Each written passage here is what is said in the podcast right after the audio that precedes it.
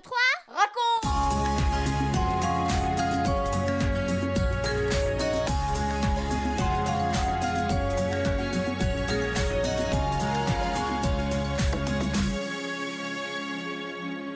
Bonjour à tous les garçons, toutes les filles, tous les parents qui sont à notre écoute et à l'écoute de 1, 2, 3 raconte, notre série d'émissions spéciales pour les enfants, mais aussi pour les parents. Bienvenue à tous. Lors de notre dernière émission, nous avons parlé du baptême de Jésus dans le Jourdain. Mais qu'est-ce qui s'est passé au moment où Jésus est sorti de l'eau? Tu te souviens? Le ciel s'est ouvert et le Saint-Esprit est descendu sur lui sous la forme d'une colombe, et une voix venant du ciel s'est fait entendre. Cette voix disait Celui-ci est mon Fils bien-aimé, en qui j'ai mis toute mon affection. Jésus est revenu du Jourdain et l'Esprit de Dieu l'a conduit dans un endroit pas du tout accueillant. Mais pourquoi faire? Qu'est-ce qui va se passer là-bas pendant plus d'un mois? Eh bien, on va le savoir, parce que Françoise va maintenant nous le dire. Mais juste avant, écoute ma question.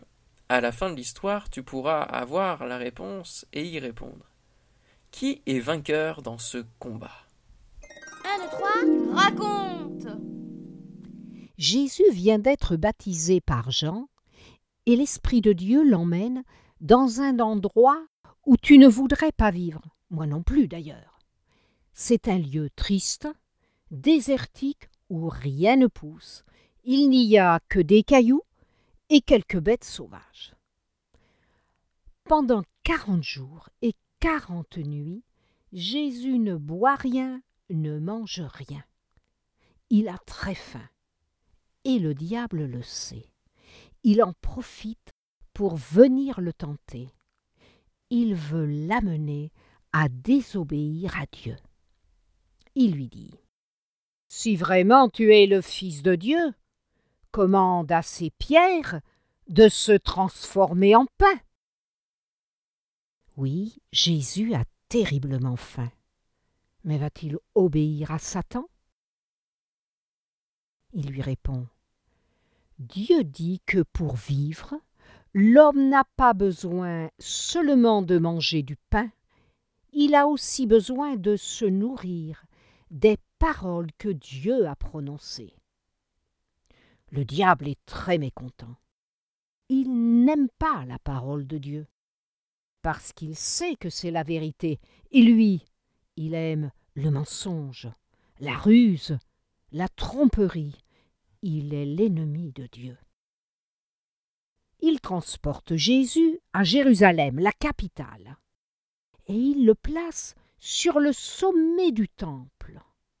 Et il lui dit Si réellement tu es le Fils de Dieu, eh bien, jette-toi en bas, car il est écrit que Dieu donnera des ordres à ses anges pour qu'ils te portent dans leurs mains, afin que tu ne te blesses pas le pied en heurtant une pierre. Le diable a toujours de mauvaises intentions. Pourquoi Jésus se jetterait-il dans le vide? Il n'est pas venu pour lui obéir, pour faire du spectacle. Et le temple, c'est une maison de prière, et non pas un lieu pour faire des extravagances. Le diable utilise la parole de Dieu comme d'une arme. Mais Jésus lui aussi sait bien manier et utiliser au bon moment cette arme-là. Il lui répond Il est aussi écrit dans la parole de Dieu Tu ne dois pas tenter le Seigneur ton Dieu. Et voilà une nouvelle bataille de gagner. Mais le diable ne se décourage pas pour autant. Cette fois, il transporte Jésus sur une très haute montagne. Et là, il lui montre tous les royaumes du monde, toute leur richesse et toute leur gloire. C'est éblouissant et impressionnant. Et il lui dit Tu vois tout cela, toutes ces richesses Eh bien, je te les donnerai si tu te mets à genoux devant moi et que tu m'adores. Posséder toutes les richesses et la gloire du monde. Quelle tentation terrible. Mais Jésus n'est pas venu sur la terre pour cela. Il est venu pour faire du bien aux hommes, pour guérir les malades, pour délivrer du péché, pour donner sa vie. Et cette fois c'en est trop. Le diable ose demander à Jésus de l'adorer. Alors, d'une voix ferme et pleine d'autorité, Jésus lui donne l'ordre, non pas de reculer, mais de partir. Va-t'en, Satan, lui dit-il. Retire-toi, car il est également écrit Tu adoreras le Seigneur ton Dieu, et tu le serviras lui seul. Le diable est obligé d'obéir. Il est vaincu. Il s'enfuit loin de Jésus. Jésus a été vainqueur dans toutes ses tentations. Il a gagné le combat. Il a dit non au diable à chaque fois. Et des anges de Dieu viennent alors auprès de lui pour le servir.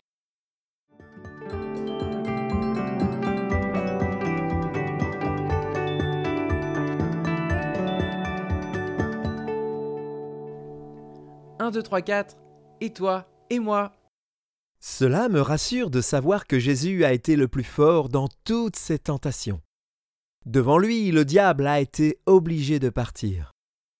Il est terriblement méchant. Il cherche toujours à attirer vers lui les hommes, les femmes et les enfants pour les rendre malheureux.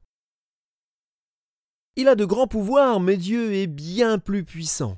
Il est le Tout-Puissant et n'oublie jamais, Jésus l'a vaincu. Tu pourras relire cette histoire dans le chapitre 4 de l'Évangile de Matthieu. Maintenant, répondons à la question de Benji.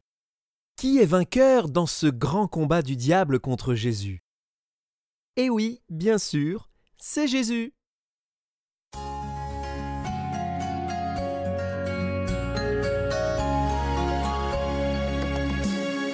4, 3, 2, 1 et nous les parents. Jésus, qui était d'origine divine, était aussi un homme de la même nature que nous. Mais il était revêtu du Saint-Esprit. Le diable voulait l'entraîner à désobéir à Dieu pour que le plan de salut pour les hommes ne se réalise pas. Quand Adam et Ève ont été tentés, ils ont été vaincus, mais Jésus a été vainqueur dans toutes ses tentations. Nous pouvons connaître des moments de tentation. Pour résister et être vainqueurs, nous avons besoin de la parole de Dieu et de l'aide du Saint-Esprit. En semant régulièrement la parole de Dieu dans le cœur de nos enfants, nous les armons pour résister. Ils apprennent ainsi à dire non au mal. Vous venez de suivre l'émission 1, 2, 3 raconte avec Françoise Anelato, Franck Cascales, Benjamin Lamotte, Céline Girardi, Baptiste Roland, Erwan, Yuna et la collaboration de Vital Radio et 365histoire.com. Si vous avez aimé cette émission, n'hésitez pas à la partager autour de vous. À bientôt!